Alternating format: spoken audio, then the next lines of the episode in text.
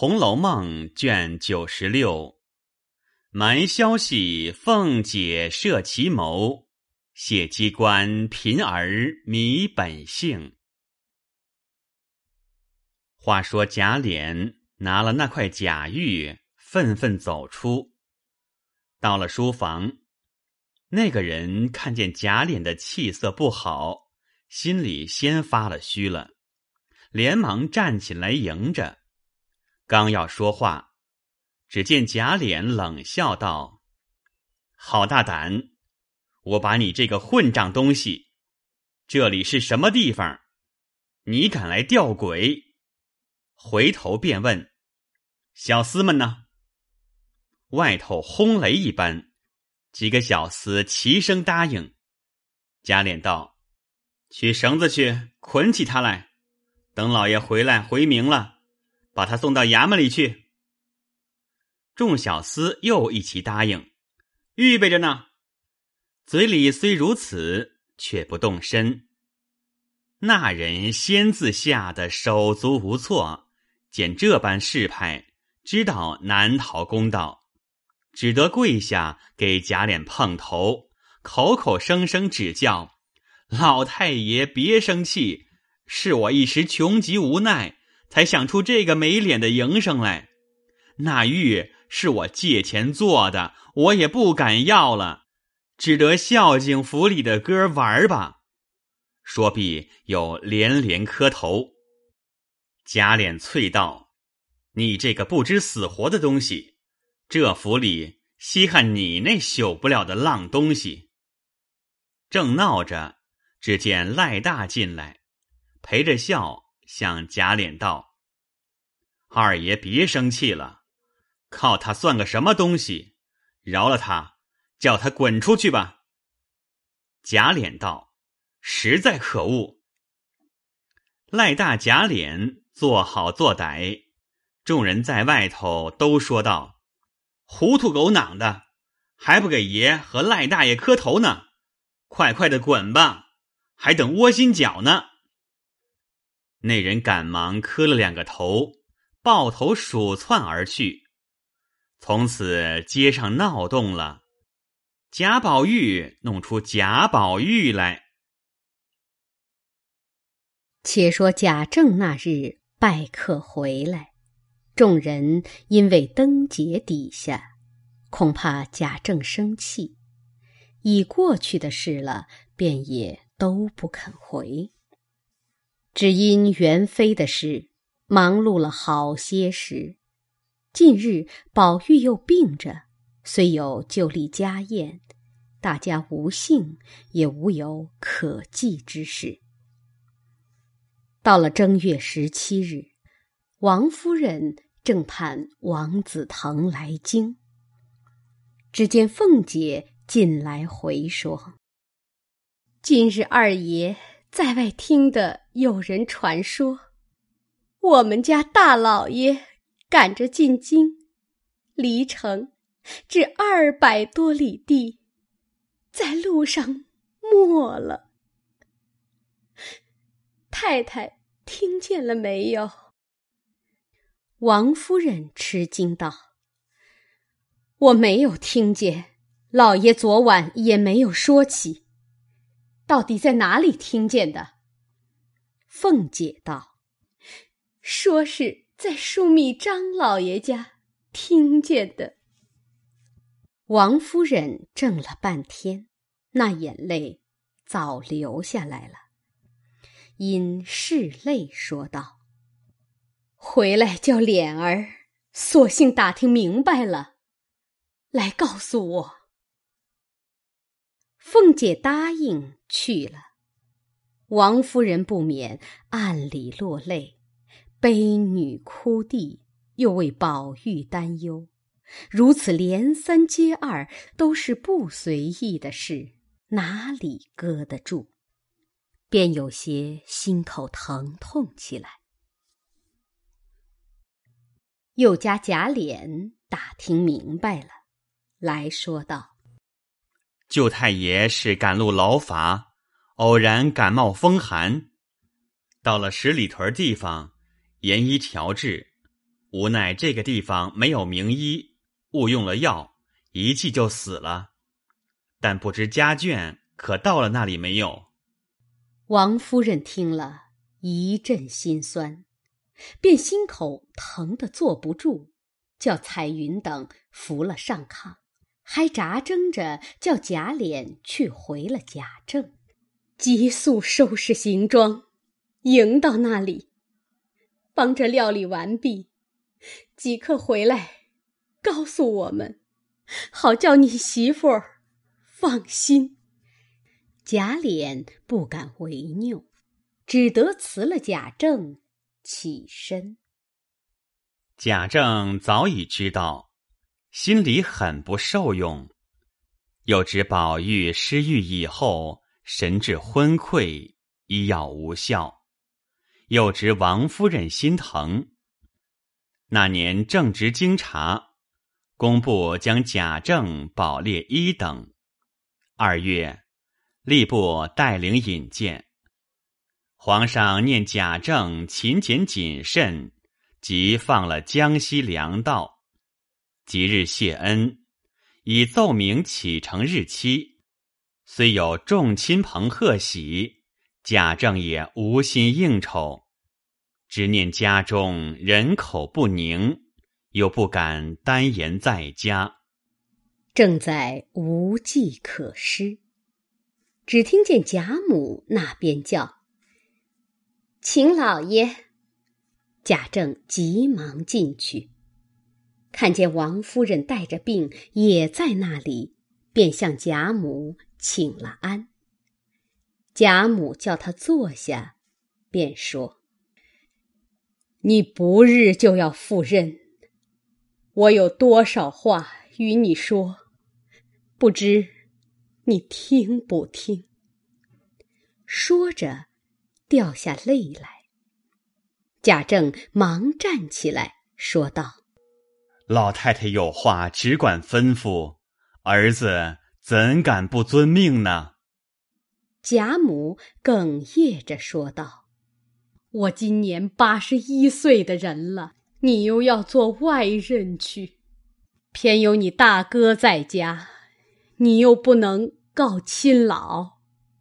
你这一去了，我所疼的只有宝玉，偏偏又病得糊涂，还不知道怎么样呢。”我昨日叫赖生媳妇出去，叫人给宝玉算算命。这先生算的好灵，说要娶了金命的人帮扶他，必要冲冲喜才好，不然只怕保不住。我知道你不信那些话，所以叫你来商量。你的媳妇也在这里。你们两个也商量商量，还是要宝玉好呢，还是随他去呢？贾政陪笑说道：“老太太当初疼儿子这么疼的，难道做儿子的就不疼自己的儿子不成吗？只为宝玉不上进，所以时常恨他。”也不过是恨铁不成钢的意思。老太太既要给他成家，这也是该当的，岂有逆着老太太不疼他的理？如今宝玉病着，儿子也是不放心，因老太太不叫他见我，所以儿子也不敢言语。我到底瞧瞧宝玉。是个什么病？王夫人见贾政说着，也有些眼圈红，知道心里是疼的，便叫袭人扶了宝玉来。宝玉见了他父亲，袭人叫他请安，他便请了个安。贾政见他脸面很瘦，目光无神。大有疯傻之状，便叫人扶了进去。便想到，自己也是忘六的人了，如今又放外任，不知道几年回来。倘或这孩子果然不好，一则年老无嗣，虽说有孙子，到底隔了一层；二则老太太最疼的是宝玉，若有差错，可不是我的罪名更重了。瞧瞧王夫人一包眼泪，又想到她身上，复站起来说。老太太这么大年纪，想法疼孙子，做儿子的还敢违拗？老太太主意该怎么便怎么就是了。但只姨太太那边，不知说明白了没有？王夫人便道：“姨太太是早应了的，只为盘儿的事没有结案。”所以这些时，总没提起。贾政又道：“这就是第一层的难处。他哥哥在监里，妹子怎么出嫁？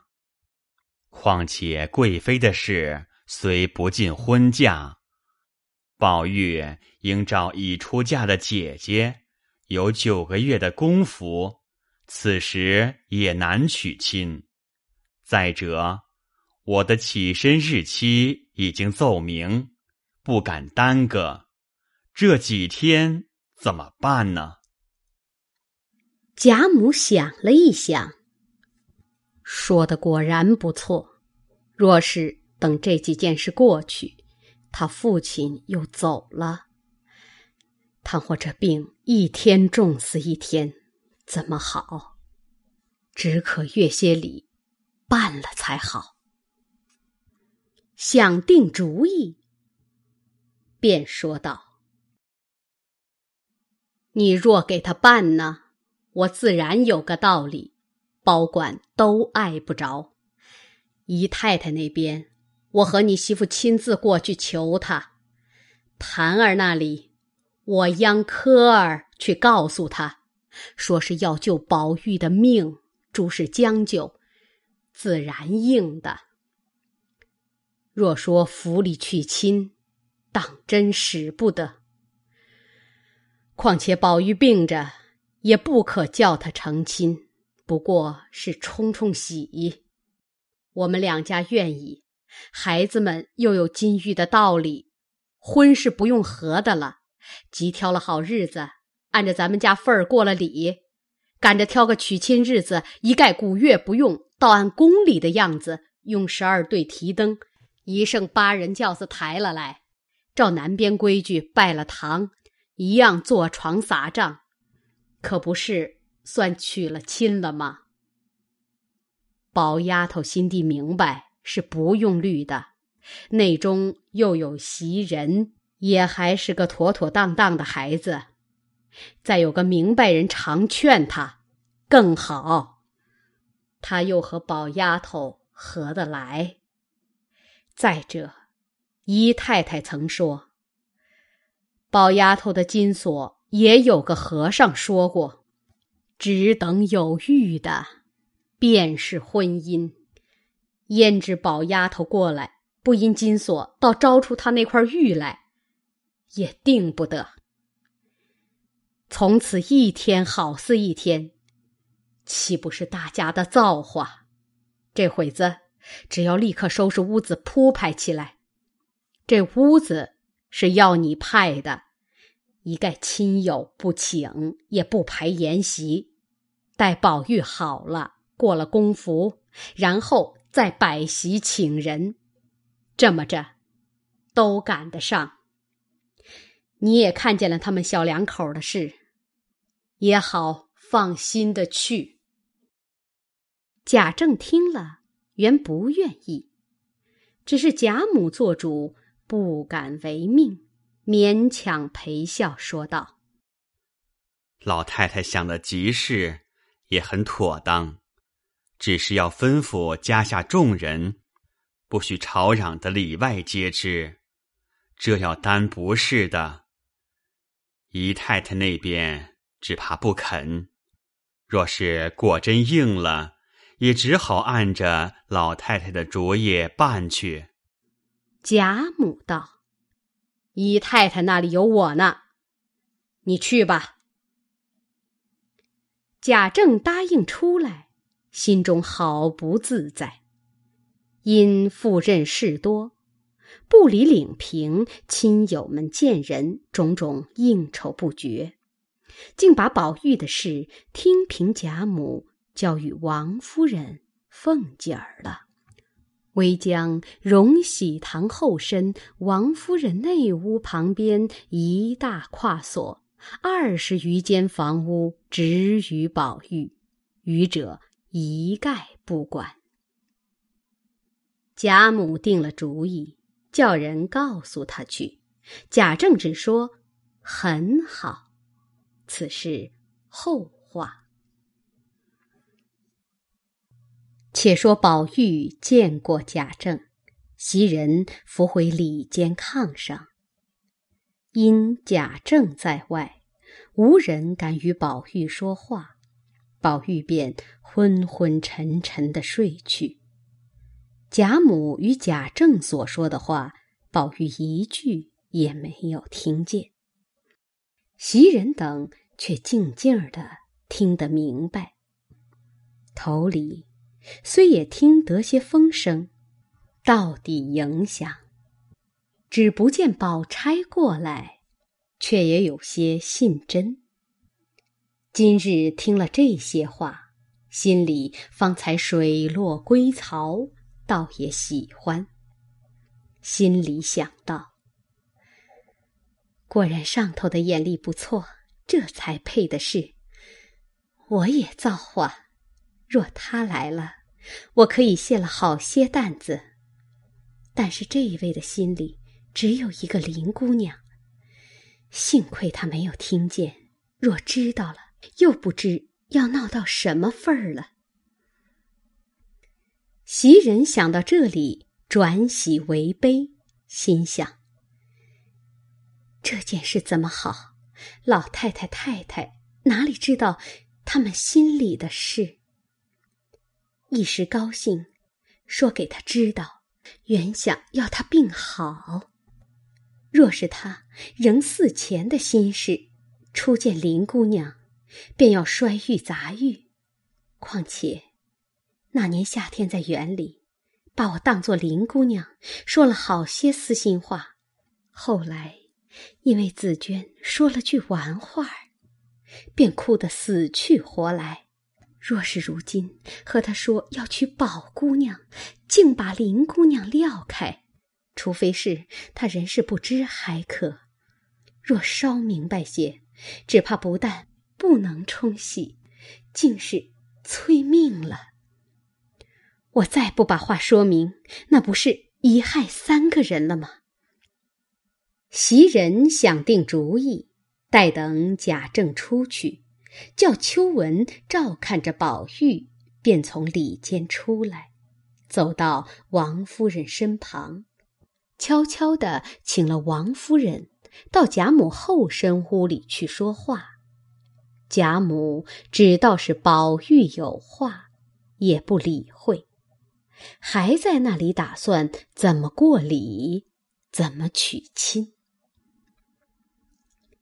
那袭人同了王夫人到了后间，便跪下哭了。王夫人不知何意。把手拉着她说：“好端端的，这是怎么说？有什么委屈，起来说。”袭人道：“这话奴才是不该说的，这会子因为没有法儿了。”王夫人道：“你慢慢的说。”袭人道：“宝玉的亲事，老太太、太太。”已定了宝姑娘了，自然是极好的一件事。只是奴才想着，太太看去，宝玉和宝姑娘好，还是和林姑娘好呢？王夫人道：“他两个因从小在一处，所以宝玉和林姑娘又好些。袭人道：“不是好些。”便将宝玉素与黛玉这些光景一一的说了，还说：“这些事都是太太亲眼见的，独是夏天的话，我从没敢和别人说。”王夫人拉着袭人道。我看外面已瞧出几分来了，你今儿一说更加是了。但是刚才老爷说的话，想必都听见了。你看他的神情怎么样？袭人道：“如今宝玉若有人和他说话，他就笑；没人和他说话，他就睡。所以头里的话却倒都没听见。”王夫人道：“倒是这件事叫人怎么样呢？”袭人道：“奴才说是说了，还得太太告诉老太太，想个万全的主意才好。”王夫人便道：“既这么着，你去干你的。这时候满屋子的人，暂且不用提起。”等我抽空回明老太太，再做道理。说着，仍到贾母跟前。贾母正在那里和凤姐儿商议，见王夫人进来，便问道：“袭人丫头说什么？这么鬼鬼祟祟的？”王夫人趁问，便将宝玉的心事细细回明贾母。贾母听了，半日没言语。王夫人和凤姐也都不再说了。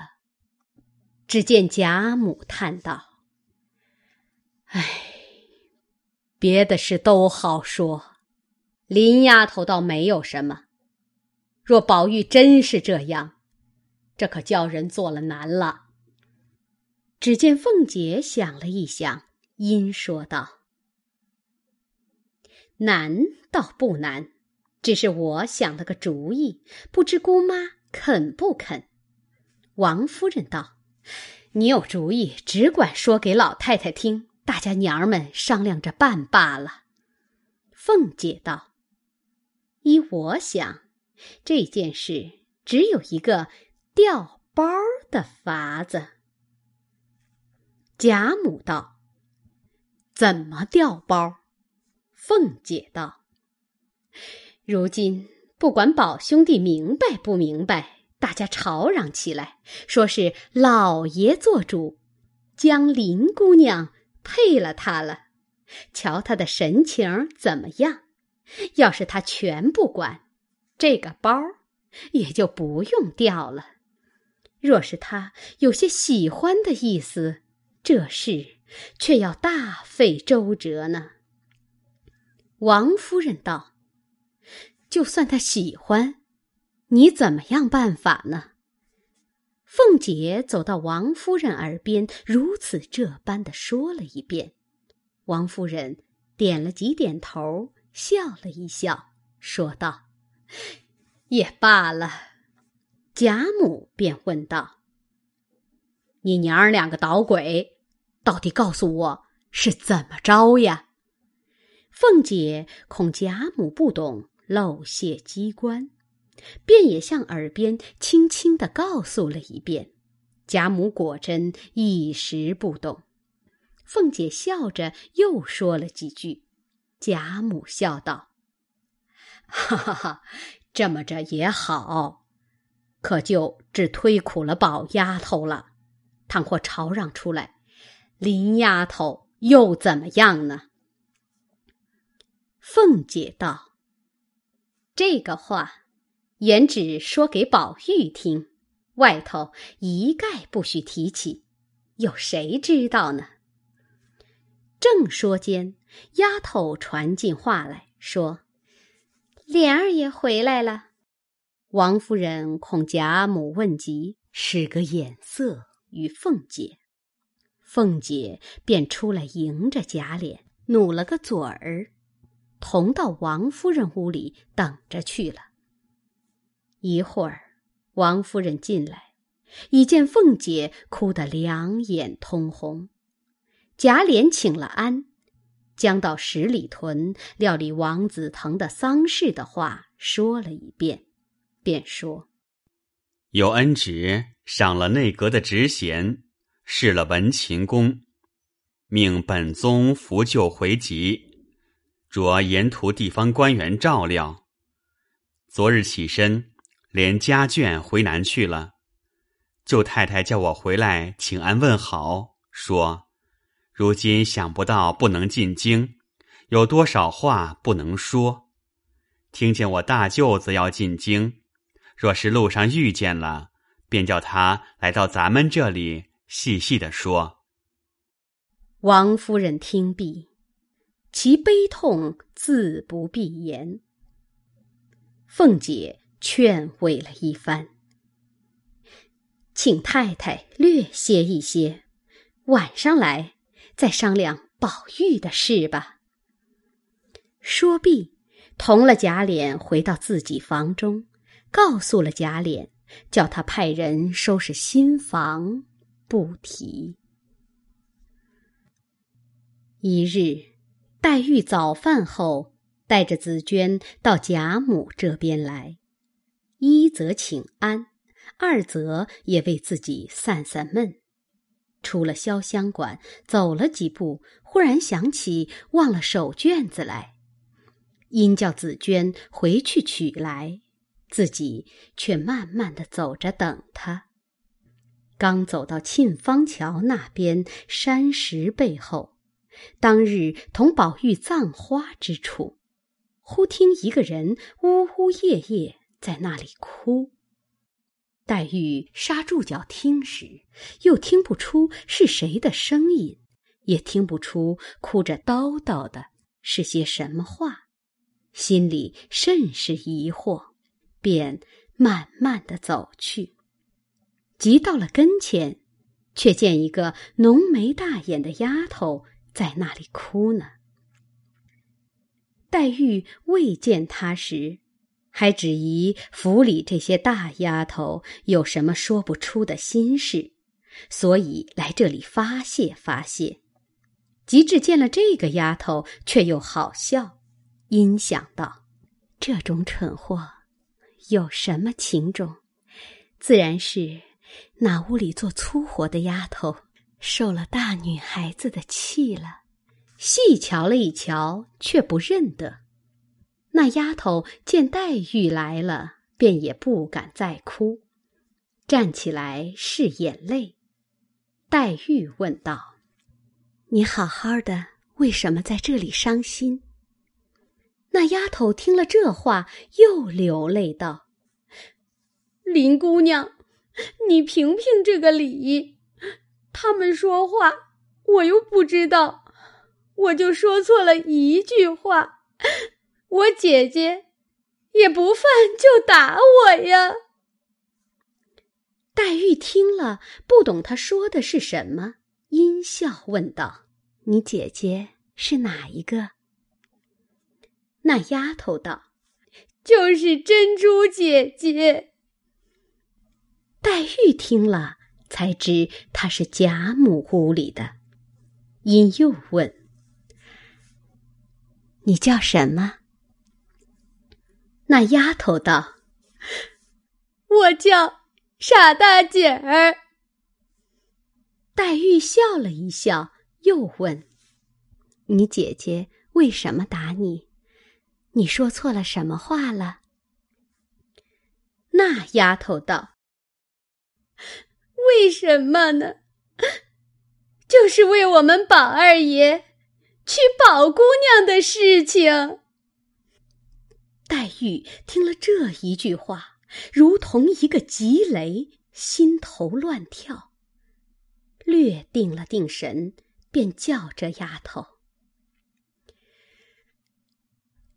你跟了我这里来。”那丫头跟着黛玉到那犄角上葬桃花的去处，那里背景。黛玉因问道。宝二爷娶宝姑娘，他为什么打你呢？傻大姐儿道：“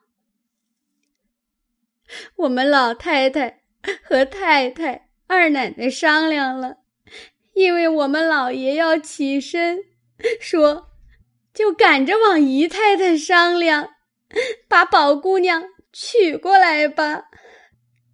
头一宗。”给宝二爷冲什么喜？第二宗。说到这里，又瞅着黛玉笑了一笑，才说道：“嘿嘿，赶着办了，还要给林姑娘说婆婆家呢。”黛玉已经听呆了，这丫头只管说道：“我又不知道他们怎么商量的。”不叫人吵嚷，怕宝姑娘听见害臊。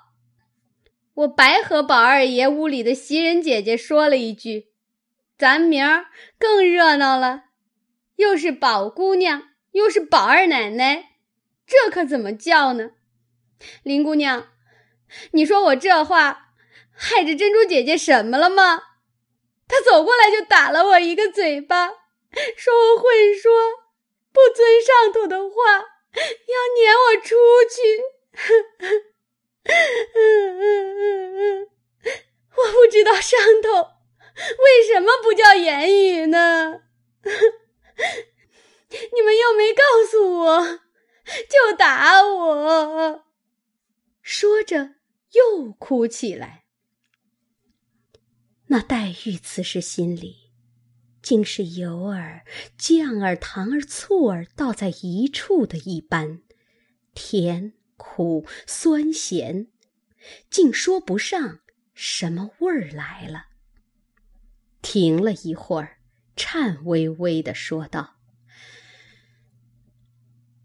你别混说了，你再混说，叫人听见，又要打你了。”你去吧。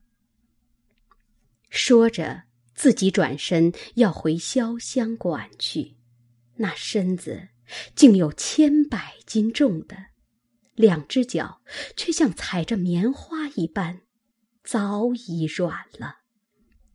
只得一步一步慢慢的走将来。走了半天，还没到沁芳桥畔。原来脚下软了，走得慢，且又迷迷痴痴，信着脚从那边绕过来，更添了两件地的路。这时刚到沁芳桥畔，却又不知不觉的顺着堤往回里走起来。紫娟取了卷子来，却不见黛玉。正在那里看时，只见黛玉颜色雪白，身子晃晃荡荡的，眼睛也直直的，在那里东转西转。又见一个丫头往前头走了，离得远也看不出是哪一个来，心中惊疑不定，只得赶过来，轻轻的问道：“姑娘。”怎么又回去？是要往哪里去？黛玉也只模糊听见，随口应道：“我问问宝玉去。”紫娟听了，摸不着头脑，只得搀着她到贾母这边来。黛玉走到贾母门口，心里微觉明晰。回头看见紫娟搀着自己，便站住了，问道：“你做什么来的？”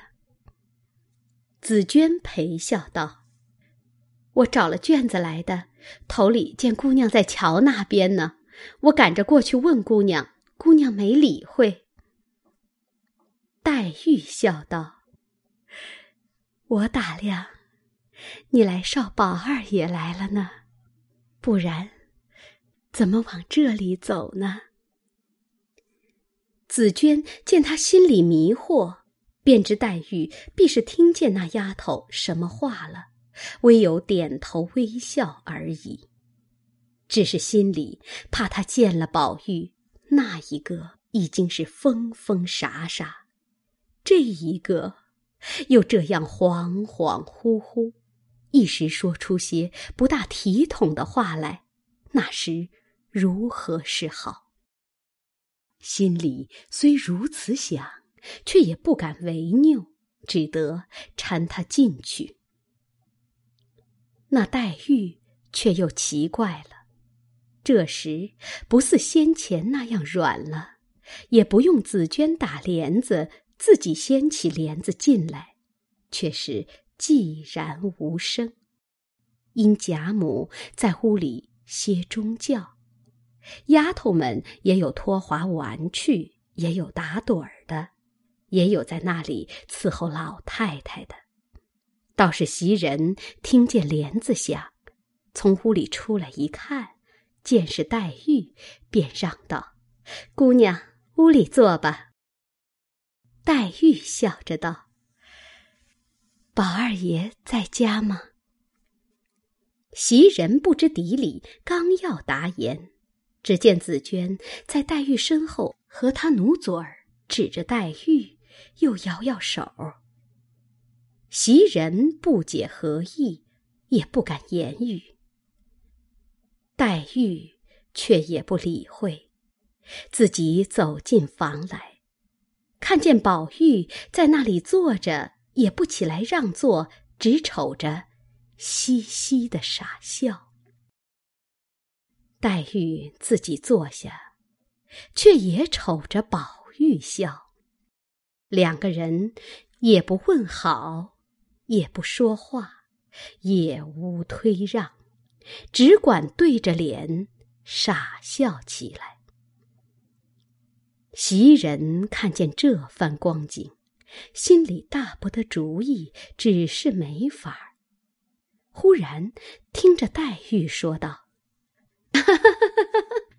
宝玉，你为什么病了？”宝玉笑道：“我为林姑娘病了。”袭人、紫鹃两个吓得面目改色，连忙用言语来岔，两个却又不答言，仍旧傻笑起来。袭人见了这样，知道黛玉此时心中迷惑，不减于宝玉，因巧和紫鹃说道。姑娘才好了，我叫秋文妹妹同着你搀回姑娘歇歇去吧。因回头向秋文道：“你和紫鹃姐姐送林姑娘去吧，你可别混说话。”秋文笑着，也不言语，便来同着紫鹃搀起黛玉。那黛玉也就站起来。瞅着宝玉，只管笑，只管点头。紫鹃又催道：“姑娘，回家去歇歇吧。”黛玉道：“ 可不是，我这就是回去的时候了。”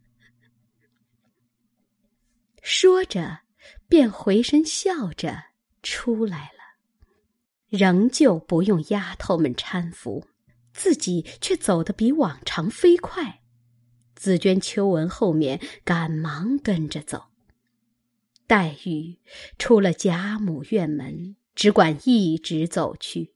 紫鹃连忙搀住，叫道：“姑娘，往这么来。”黛玉仍是笑，随了往潇湘馆来。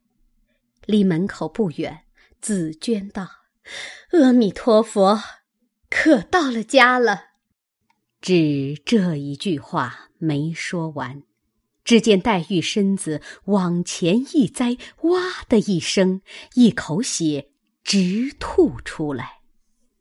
未知性命如何？且听下回分解。